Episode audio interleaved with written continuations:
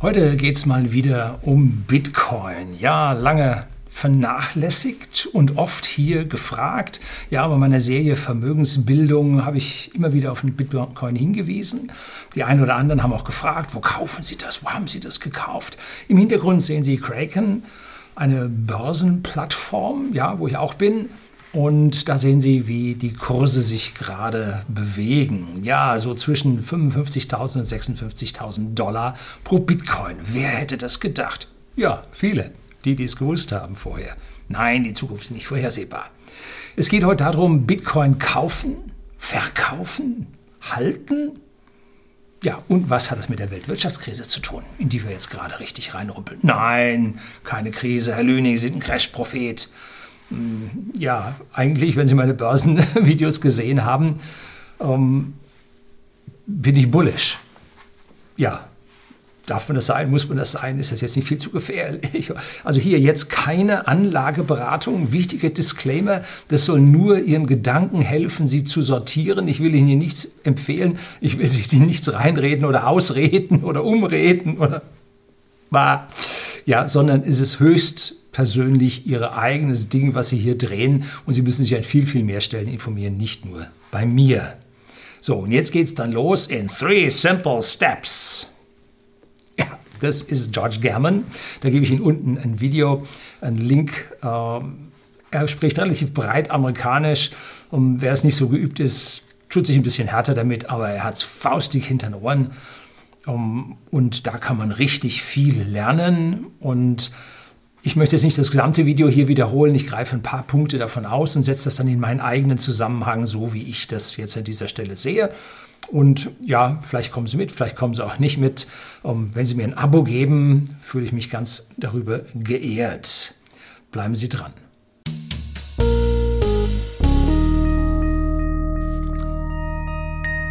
Guten Abend und herzlich willkommen im Unternehmensblog, kurz Unterblog genannt. Begleiten Sie mich auf meinem Lebensweg und lernen Sie die Geheimnisse der Gesellschaft und Wirtschaft kennen, die von Politik und Medien gerne verschwiegen werden. Und ja, wer sehr früh eingestiegen ist in Bitcoin, der hat jetzt Millionen. Das gilt genauso für zahlreiche Tesla-Aktienbesitzer. Ja. So, abgesehen von dem Disclaimer, den Sie am Anfang von diesem Video schon gesehen haben, ähm, was, worum geht es denn in Summe? Es geht darum, dass sich einige Werte an der Börse oder sagen wir im gesamten Finanzgeschehen anders bewegt haben, als es die Masse der Menschen so gesehen hat. Ne? Darum geht es.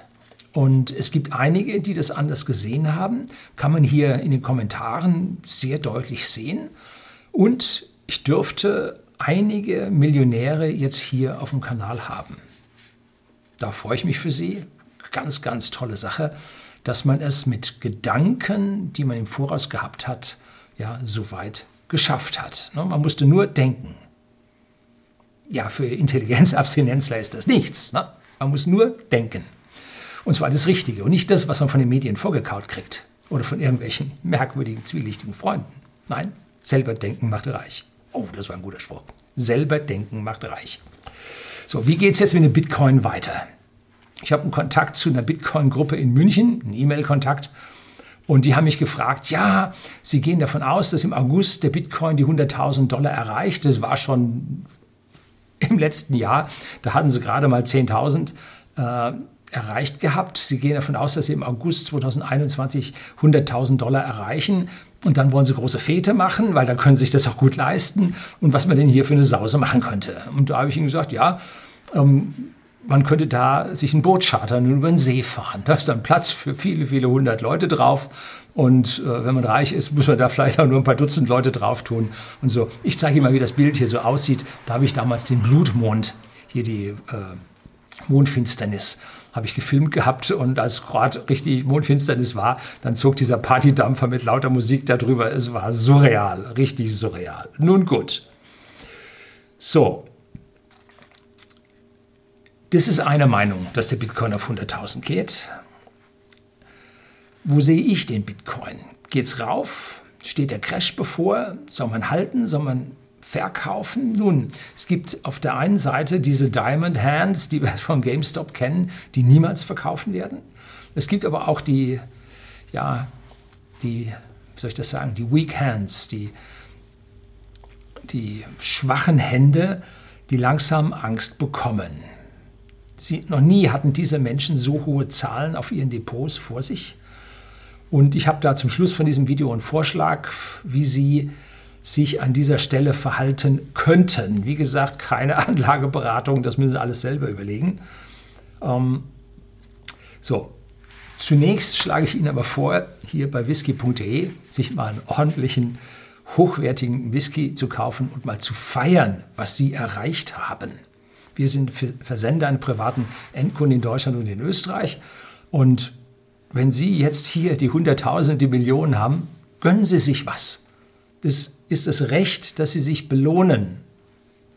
Sie müssen jetzt nicht richtig Raubbau und heftig Konsum an diesem Depot. Nein, bestimmt aus meiner Sicht nicht richtig.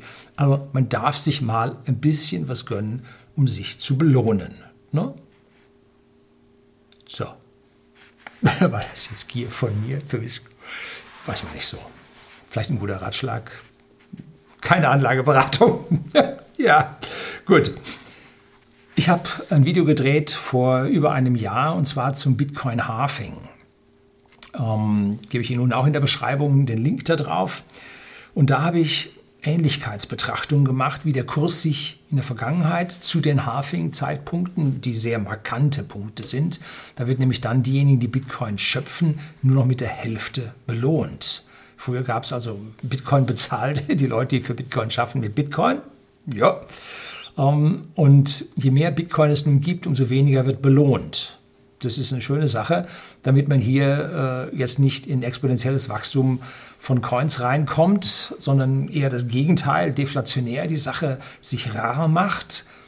Ähm, und am Ende ist es ja in der Summe sowieso komplett begrenzt von 21 Millionen Bitcoins, von denen wahrscheinlich nur noch 18 Millionen verfügbar sind. Und davon sind, ich weiß nicht, 80 Prozent in Diamond Hands, gibt kein Mensch mehr her. Sodass also die es ist eine sehr kleine Anzahl an Bitcoins, die sich hier entsprechend verschieben wird. Also da habe ich gesagt, beim dritten Bitcoin-Halving am, am 11.05., 11. Mai 2020, dass es zum ersten Bitcoin-Halving, das war am 28.11.2012, eine Verhundertfachung des Kurses anschließend gab.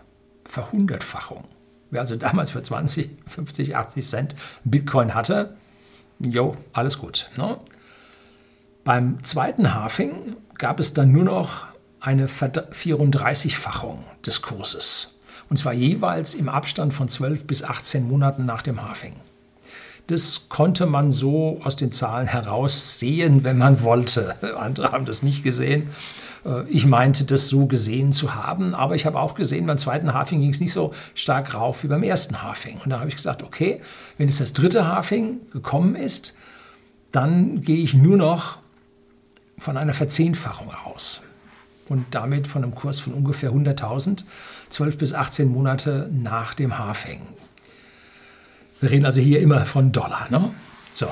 Und der Wert ist als solches auch schwer zu bestimmen. Man kann nicht hingehen, das ist der Wert und dahinter äh, gibt es dann das Zehnfache, sondern schon um den Punkt des Halfings gab es extreme Schwankungen. Ob das nun 80.000 sind oder 120.000, wo ich diese Zahl sehe, das weiß kein Mensch, ne? auch ich nicht.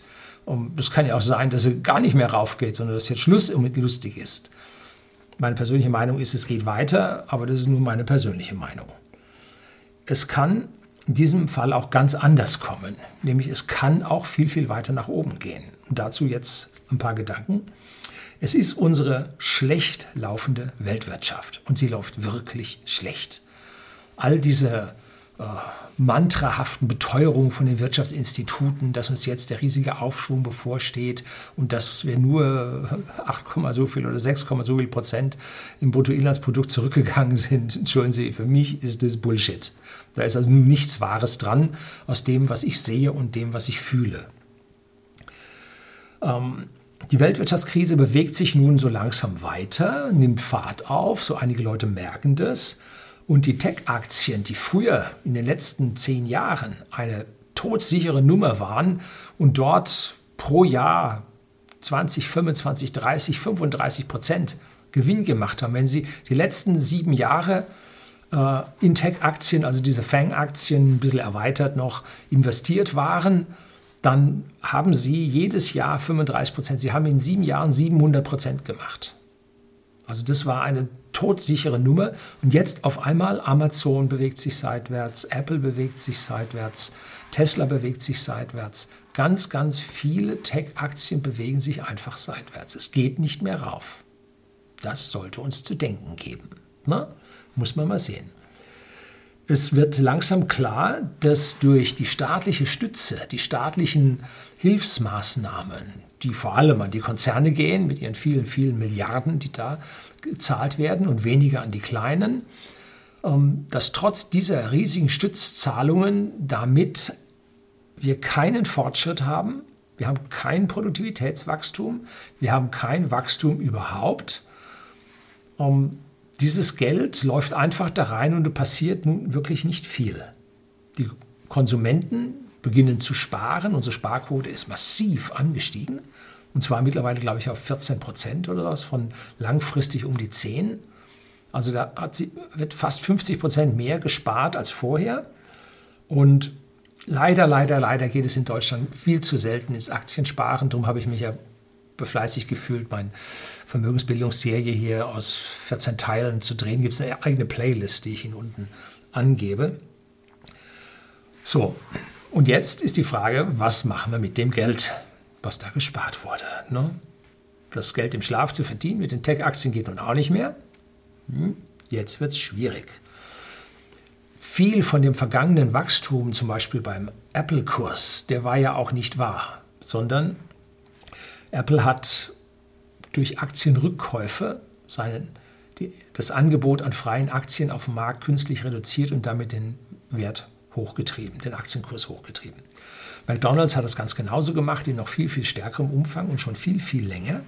Und wegen des Nullzinses, des billigen Geldes, was McDonald's haben konnte, haben sie so viel Fremdkapital zur Finanzierung ihres ganzen Geschäfts aufgenommen, dass ihr Eigenkapital unter Null gesunken ist.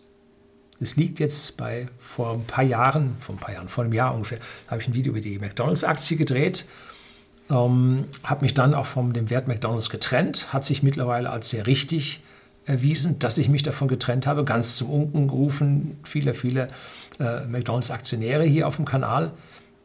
Und die sind bei minus 8 Milliarden Eigenkapital angekommen. Und das haben sie alles durch Fremdkapital ersetzt. Warum? Weil dieses Fremdkapital billiges Geld ist. Die Aktionäre wollen mehr Dividende sehen als die Banken für ihr Fremdkapital. Also haben die Fremdkapital aufgenommen, das Eigenkapital runtergefahren. Auf einmal waren sie 2019 waren sie auf minus 8,9 oder so und jetzt sind sie 2020 nur noch auf minus 7,8. Also die fahren das ein Stück weit an dieser Stelle dann zurück, was gut ist, aber immer noch nicht äh, aus meiner Sicht vernünftig genug.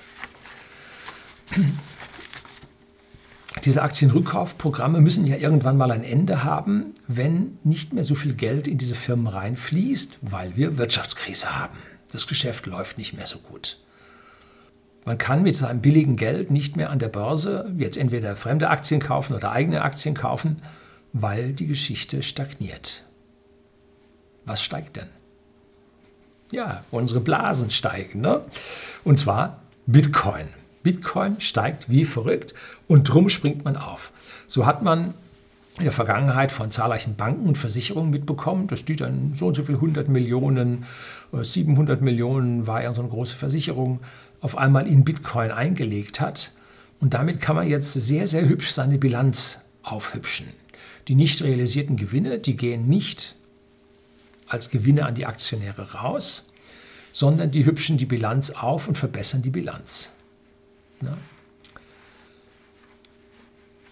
Jetzt gibt es dann die Leute, die sagen, ja, soll ich jetzt auch noch in Bitcoin reingehen? Mensch, die sind doch so stark gestiegen. Ähm, da kann man doch jetzt nicht mehr reingehen. Da muss man warten, bis das wieder fällt. Kann so eine richtige massive Blase, die da aufgepumpt wird und der Ballon ist noch nicht voll. Oh nein, man redet von Aktien, von Bitcoin-Kurs 100.000 Es gibt einige, die reden vom Bitcoin-Kurs einer Million. Also da wird eine Blase aufgepumpt wie verrückt. Und so denken halt nicht institutionelle Anleger, sondern die sagen sich, wenn ich jetzt in der Staatsanleihe anlege, dann kriege ich in den USA 1% pro Jahr. Wenn ich äh, in eine Tech-Aktie anlege, habe ich im Jahr ja, früher 25% 30% verdient. Um, heute nicht mehr viel. So, wo kann ich denn sonst noch so entsprechend verdienen? Und da sehen Sie, wenn nun der Bitcoin-Kurs von 40.000 auf 50.000 Dollar steigt, dann hat man halt hier in vier Wochen, sechs Wochen, hat man hier halt 25 Prozent verdient. Und so geht der institutionelle Anleger auf jeden Fall auch bei diesen extrem hohen Kursen in den Bitcoin hinein. Und da gilt das alte Tina, there is no alternative. Es gibt für dieses vagabundierende Geld keine Alternative als den Bitcoin. Die Immobilien sind auch schon in den Himmel gewachsen. Äh, auch da macht sich bemerkbar, dass die Nachfrage nach diesen Immobilien nicht mehr so hoch ist. Also Gold ist auch wieder am Sinken. Es bleibt Bitcoin und da gehen nun halt auch die Konzerne mit rein. Und der Privatmann, da höre ich jetzt die kommenden Kommentare hier schon in meinem Ohr klingen. Äh, Bitcoin hat keinen intrinsischen Wert. Das sind Nullen und Einsen. Und vor allem, Bitcoin ist ökologisch so schädlich. Um dieses System hier mit Schürfen und Rechnen am Leben zu erhalten, braucht man mehr Strom als Dänemark. Das kann nichts werden, das geht daneben. Stimmt es? Dass Bitcoin ordentliche Menge Strom braucht, das wissen wir. Ist das mehr als Dänemark? Mag sein, weiß ich nicht. Interessiert mich auch nicht. Ähm, denn die Frage, die wir uns eigentlich stellen müssen, kümmert es die Miner, also die, die Bitcoins schürfen? Die hocken in China, Usbekistan, Tadschikistan und was da alle hinten ist, da, wo es wirklich billigen Strom gibt. Ne? Und dieser hohe Strombedarf, dieser hohe Kostenaufwand, um die Bitcoins zu schürfen, das ist der intrinsische Wert des Bitcoin. Man kann nicht einfach wie bei der EZB oder bei der FED auf den Knopf drücken und hat sein Fiat-Geld erschaffen. Nein, man muss richtig Geld investieren, man muss Arbeit, also sprich Computer investieren, damit hier diese Bitcoins geschürft werden können und damit die Transaktionen von den Bitcoins laufen. So, das ist der intrinsische Wert. wenn, wenn der Staatslenker sagt, äh, in einem informellen Gespräch an den Fettchef, nun mach mal, gib mir mal ein paar Billionen. Und der Fettchef sagt, darf ich eigentlich nicht, ich mache es aber trotzdem. Und drückt dann auf den Knopf, dann ist da null intrinsischer Wert drin. Da haben sich einfach äh, alte weiße Männer und Frauen miteinander abgesprochen. Ne? Beim Bitcoin musst du schaffen. Du musst dir auch überlegen, wo gehst du hin. Du musst auch in eine Volkswirtschaft gehen, die solche Menschen nicht bestraft und die trotzdem jetzt riesen Staudämme da wie im Ausläufer äh, äh, der Gebirge haben, wo billig Strom für 3, 4, 5 Cent hergeht. Ne? So. Und dann klappt die Geschichte auch. Der Strompreis fällt, der Strompreis sinkt, ganz im Gegensatz zu all dem, was uns hier verlautet wird. Und dazu müssen wir jetzt mal genau gucken, welcher Strompreis sinkt. Ziehen Sie mal von unserem Strompreis äh, die Steuern, die Abgaben, die Umlagen, die Netzdurchleitungsgebühren, wäre auch eine Umlage oder eine Abgabe. Äh, ziehen Sie das mal ab und dann teilen Sie das mal durch das äh, Bruttoinlandsprodukt. Sie setzen es in Verhältnis zum Bruttoinlandsprodukt und dann sehen Sie, dass es immer billiger wird, Strom zu erzeugen.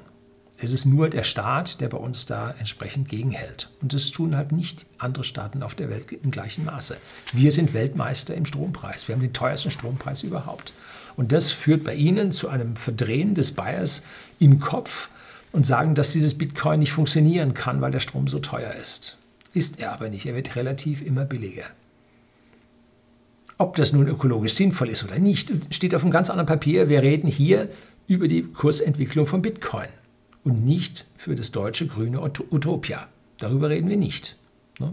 Ich bin der Letzte, der hier Strom verschwendet, äh, wenn Sie in meinem Kanal meine ganzen äh, Videos über Elektromobilität, meine Photovoltaikanlage, über den Hausakku und, und, und sich anschauen, dann sehen Sie, dass ich mir da wirklich Gedanken drüber mache. Also ich bin der Letzte, der das hier verschwenden will, aber Sie müssen die Realität ins Auge sehen. Deutschland ist nicht ein Nabel der Welt, es ist noch nicht mal der Hinterhof, es ist irgendwo die Diaspora, ganz hinten eine kleine Holzhütte im Wald. Das ist Deutschland in der Welt. Müssen wir realistisch sehen. Jetzt geht's hin. Tesla hat für 1,5 Milliarden Dollar Bitcoin im Laufe des Jahres 2020 gekauft. Wie können die das? Die haben doch so viele Schulden, die sind doch pleite, ist doch unmöglich. Nun, hat Tesla wirklich so viele Schulden? Ich habe mal vor Jahren schon ein Video gedreht über die Schuldenlast von Tesla. Da waren die Stimmen über die Schulden von Tesla viel, viel lauter als heute. Und dann habe ich das im Verhältnis zur Bilanzsumme mir, mir betrachtet. Und da wurde dann sichtbar, dass Volkswagen höhere Schulden in Bezug auf die Bilanzsumme hat. Dass Daimler und BMW ungefähr so wie Tesla liegen und besser ist im Grunde genommen nur Toyota. Mittlerweile hat sich das ganz massiv verändert. Tesla hat, nachdem ihr Aktienkurs dermaßen explodiert ist, die haben ja auch einen, fast einen Tenbagger gemacht, ähm, haben die ja, die haben einen Tenberger gemacht, haben die ja dann nochmal frische Aktien ausgegeben, weil so eine große Nachfrage danach war, haben sich super finanzieren können an der Stelle. Und wenn Sie jetzt hingehen und kaufen ein Bitcoin für 12, für 14.000 Dollar, und jetzt steht er heute auf 55.600, 700, 800 im Moment, wo ich das jetzt drehe. Sie werden es hinten sehen. Oben läuft gerade die Bildschirmaufnahme für den Kurs und das tue ich dann hier hinten rein.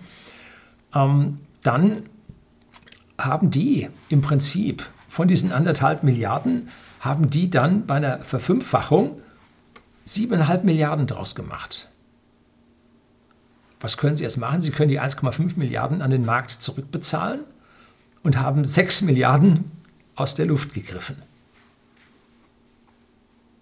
Dafür baut man schon mal zwei neue Werke für E-Autos. Also hier ein genialer Schachzug von Elon Musk. Und Elon Musk hat an der Stelle, ist er ja Fachmann. Er hat PayPal programmiert, mitprogrammiert damals und hat es dann nachher an eBay verkauft. Das heißt, er ist in diesem ganzen Finanzwesen kein so schlechter. Ne? Und das sieht man hier, äh, wie dieser Anstieg von Bitcoin vorhergesehen wurde und entsprechend gehandelt wurde und jetzt die Finanzierung von Tesla auf noch viel bessere Füße gestellt wurde als zuvor. Und das macht den Unterschied zwischen den geldgeilen Konzernmanagern, die nur auf den Aktienkurs achten, weil davon ihr Bonus, ihr Jahresbonus abhängt, und das, was Elon Musk mit Tesla macht. Denn der braucht dieses Geld, um diese neuen Werke zu bauen. Und die anderen, meinen Sie, es wird eine neue McDonalds-Filiale eröffnet? Hm? Wird ein anderer Automobilbauer ein neues Werk wirklich bauen? Hm? Schließt man nicht lieber Werke durch die, den Rückgang in der Nachfrage? So, also hier sieht man, die einen brauchen das Geld, um ihre Bilanz aufzuhübschen und Tesla braucht es, um hier ihren Expansionskurs weiterzufahren. Es gibt aus meiner Sicht vier Sorten von Bitcoin-Investoren. Nummer eins, die Nicht-Investoren. Gut, die haben Bitcoin niemals gehabt.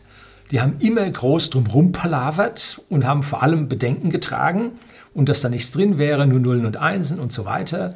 Und es natürlich wieder abwärts ging, dann würden alle, die da jetzt reinbezahlt haben, würden ganz traurig und weinend dastehen, hätten ihr Geld verloren.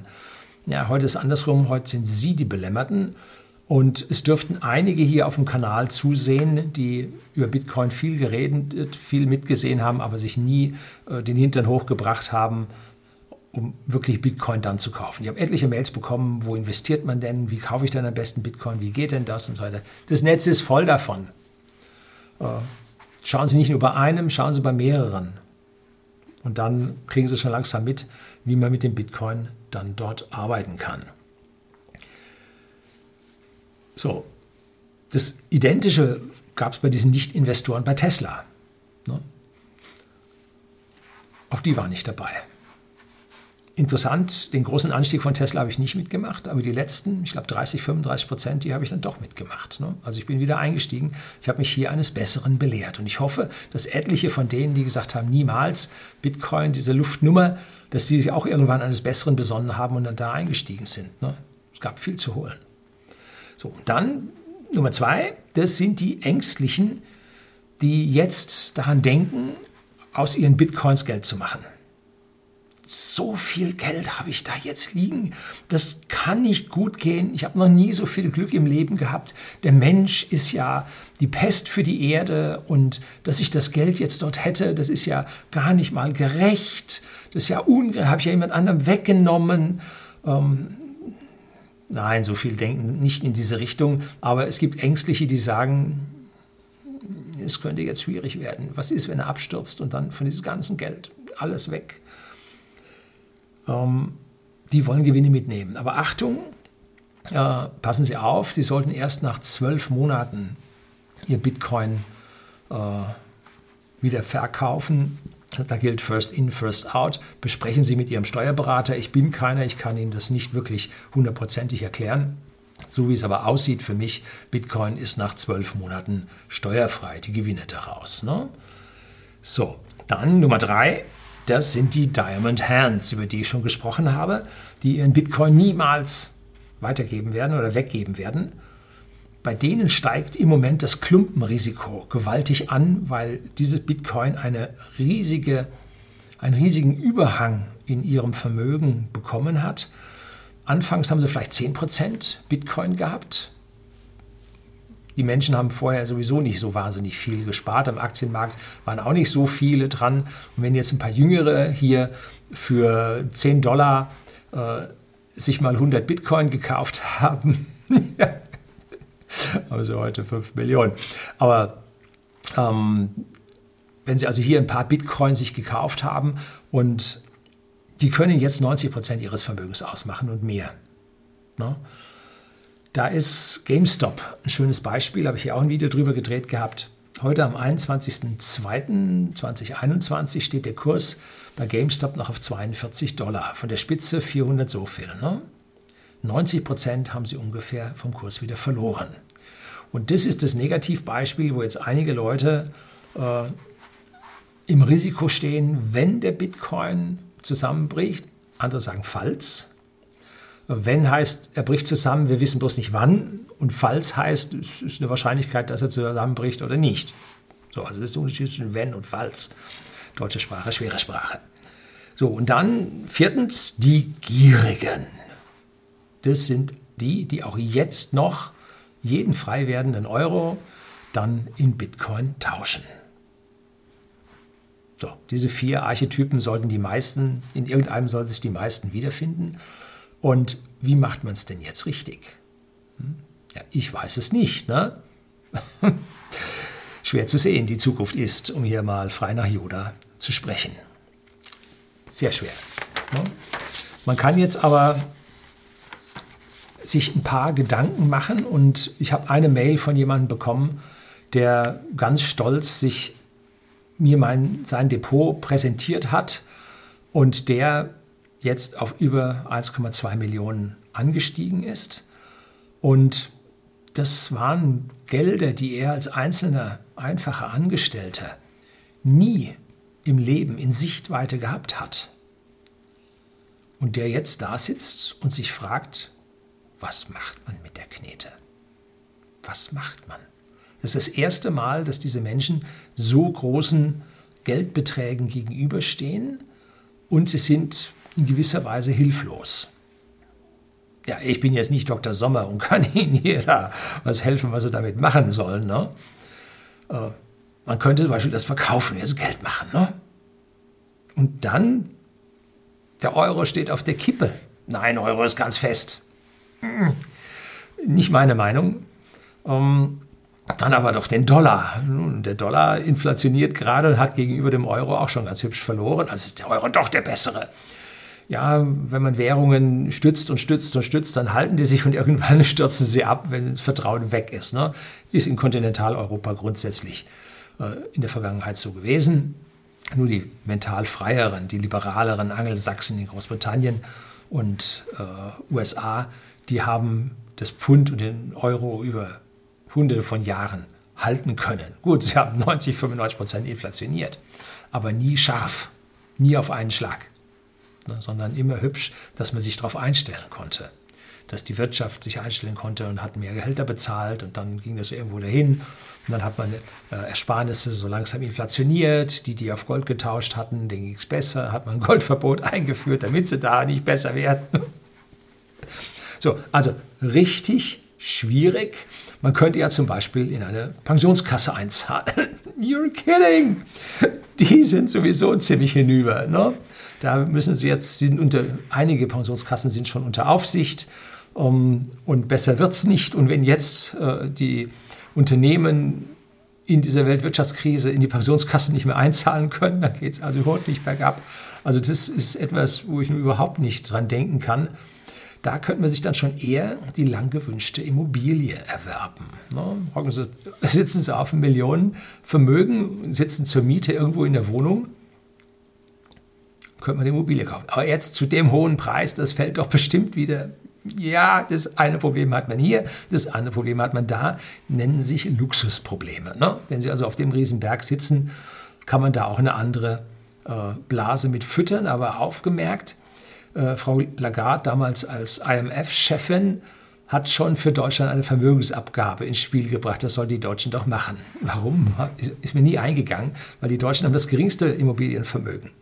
Diese Vermögensabgabe wäre für Italien, Griechenland, Spanien, wo große Immobilienvermögen da sind, da wäre es die richtige Maßnahme. Nein, den Deutschen, die sind so dumm, den kann man es schon nehmen. Ne? Ja, gut. Ähm, Gold bliebe Gold. Ne? Ähm, aber wird Bitcoin nicht das Gold als Reservewährung ablösen? Da sind jetzt viele Leute, die sagen, Gold hat einen intrinsischen Wert, Bitcoin nicht. Was ist, wenn Elon Musk ernst macht mit SpaceX und irgendwann den Goldasteroiden in die Erdumlaufbahn buxiert? Dann ist der Goldpreis auch im Arsch. So, also nichts ist wirklich am Ende eine sichere Nummer und da geht es aus meiner Sicht ja um Diversifikation. Da drehen sich die Gedanken immer und immer wieder komplett im Kreis. Und an diesem Punkt ist jeder, der Geld anzulegen hat. Und deshalb gibt es eine ganze Menge Leute, die sagen, ich verbrasse jetzt alles restlos, äh, bevor es der Staat mir nimmt. Dann habe ich es wenigstens gehabt. Nun, die, die sich ein bisschen zurückgehalten haben, ein bisschen Bitcoin gekauft haben, haben jetzt so viel, die können verprassen, da fühlen sie sich aber schwach. Ne? So, also das ist die Zeitpräferenz, entweder jetzt und hier oder später und dann noch mehr. Ne? So. So, jetzt kommt eine kleine psychologische Hilfe. Das ist, wie gesagt, keine Anlageberatung. Ähm, es ist nur eine Meinung von mir, wie ich das persönlich handhabe für mich. Und zwar machen Sie einen kleinen Teilverkauf. Gönnen Sie sich was Schönes kaufen Sie sich einen Tesla, wenn Sie Millionen gemacht haben. Tolles Auto. Beschleunigung drückt sich in die Wirbelsäule. Am Sitz platt, äh, Ihre Gedärme an der Wirbelsäule am Sitz platt. Ähm, gönnen Sie sich sowas. Kaufen Sie sich Ihre Wohnung für ein paar hunderttausend, wenn Sie die Millionen gemacht haben. Es muss im Verhältnis sein. Nehmen Sie einen kleinen, einen kleinen Teil. Ne? Und zwar mindestens genauso viel, wie sie reingesteckt haben, anfänglich. Und jetzt kommt diese psychologische Sache, wenn jetzt alles Geld, alle Bitcoin weg sein sollte, dann habe ich das, was ich da reingesteckt habe, das habe ich noch. Ja, das habe ich noch. Und das ist das Wichtige daran, dass wenn Ihnen der Bitcoin tatsächlich komplett abrauscht, dass Sie sagen können, Mensch, war das eine tolle Rallye aber ich habe was davon übrig behalten. So, und damit lebt es sich dann leichter, aber bessere Zukunftssicht bekommen sie damit nicht. Also es hilft ihnen nur ein bisschen äh, in ihrem eigenen Zustand. Viele Rote, die hier auf dem Kanal zusehen, betrachten die Reichen da oben als immer völlig unverantwortliche Menschen. Wenn man diesen Sprung jedoch in diese Region das erste Mal gemacht hat, dann sieht es anders aus. Da wächst die Verantwortung. Es gibt ja hier nicht nur Junggesellen.de und äh, Junggesellinnen und Junges. Ja, gibt es ja nicht nur, sondern auch Menschen, die in Partnerschaften leben, wo andere auch äh, nicht nur Ansprüche, sondern Gedanken daran haben, ähm, die man mit einbeziehen muss. Schwer, ne? So, und diese Verantwortung wächst für manche Leute bis ins Unerträgliche an dieser Stelle. Und wenn sie im Prinzip jetzt diesen geistigen Trick gemacht haben, ihren Einsatz wieder rausgenommen haben, dann wird der Rest zum Spielgeld. Ich habe letztlich mal hier von einem erzählt, der in der Spielbank war, genau beim Video über Risiko aus der Vermögenssehe.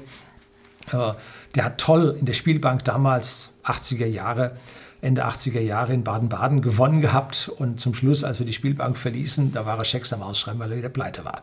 So sollten Sie mit diesem Spielgeld nicht umgehen. Hier zeigt sich dann die Verantwortung, auch wenn Sie wohlhabend geworden sind. Ne?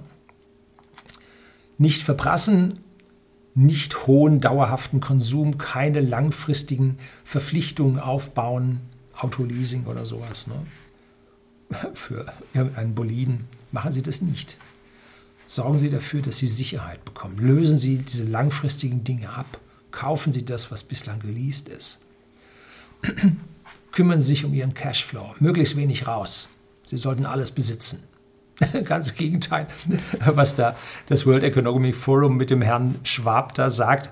Also sagt, sie werden in Zukunft nichts mehr besitzen und sich trotzdem glücklich fühlen. Ich schlage Ihnen vor, besitzen Sie alles, was Sie nutzen. Sie gewinnen an Sicherheit. Ne? So. Ich persönlich, kommen wir mal auf meinen Zustand hier zu sprechen, der sich sehr komfortabel anfühlt. Ich muss keinen äh, jetzt Teilverkauf machen, um mein Ego zu beruhigen. Das Geld, was ich in Bitcoin investiert habe, stammt aus meinen Börsengewinnen, die ich vorher gemacht habe. Zwar hart erarbeitet, aber nicht so hart wie mit der Arbeit hier für whisky.de, dem Versender hochwertigen Whiskys an privaten Endkunden. Nein, da war die Anlage im Geld dann doch einfacher, weil sie ja nur wenige Stunden pro Monat hier an Aufwand bedeutet. Und beim Whisky arbeiten sie von morgens bis abends. Ne? Und damit stehen wir mit whisky.de dann an einem Scheideweg, wenn dieser Bitcoin jetzt astronomische Höhen erklimmt. Sollen wir den Weg von Tesla beschreiten und die Bitcoin-Gewinne dazu verwenden, unser Lager auszubauen, unsere Lieferfähigkeit zu verbessern, mehr Marktdurchdringung zu erreichen? Oder gehen wir lieber den Weg der Konzerne, lassen das Basisgeschäft verhungern und konzentrieren uns auf die Gewinne aus dem Bitcoin? Große Frage, ne? Eins ist mir klar.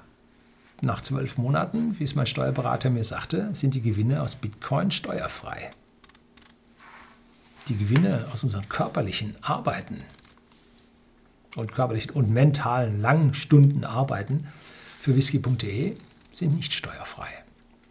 Und da kommen wir dann in Zukunft bei einem weiteren Video mal dazu, wie sich unser Steuerwesen in dieser modernen Märchentheorie, die sich gerade bei uns ausbreitet, ist Modern Money Theory, äh, wie sich hier die Besteuerungsgrundlagen ändern werden.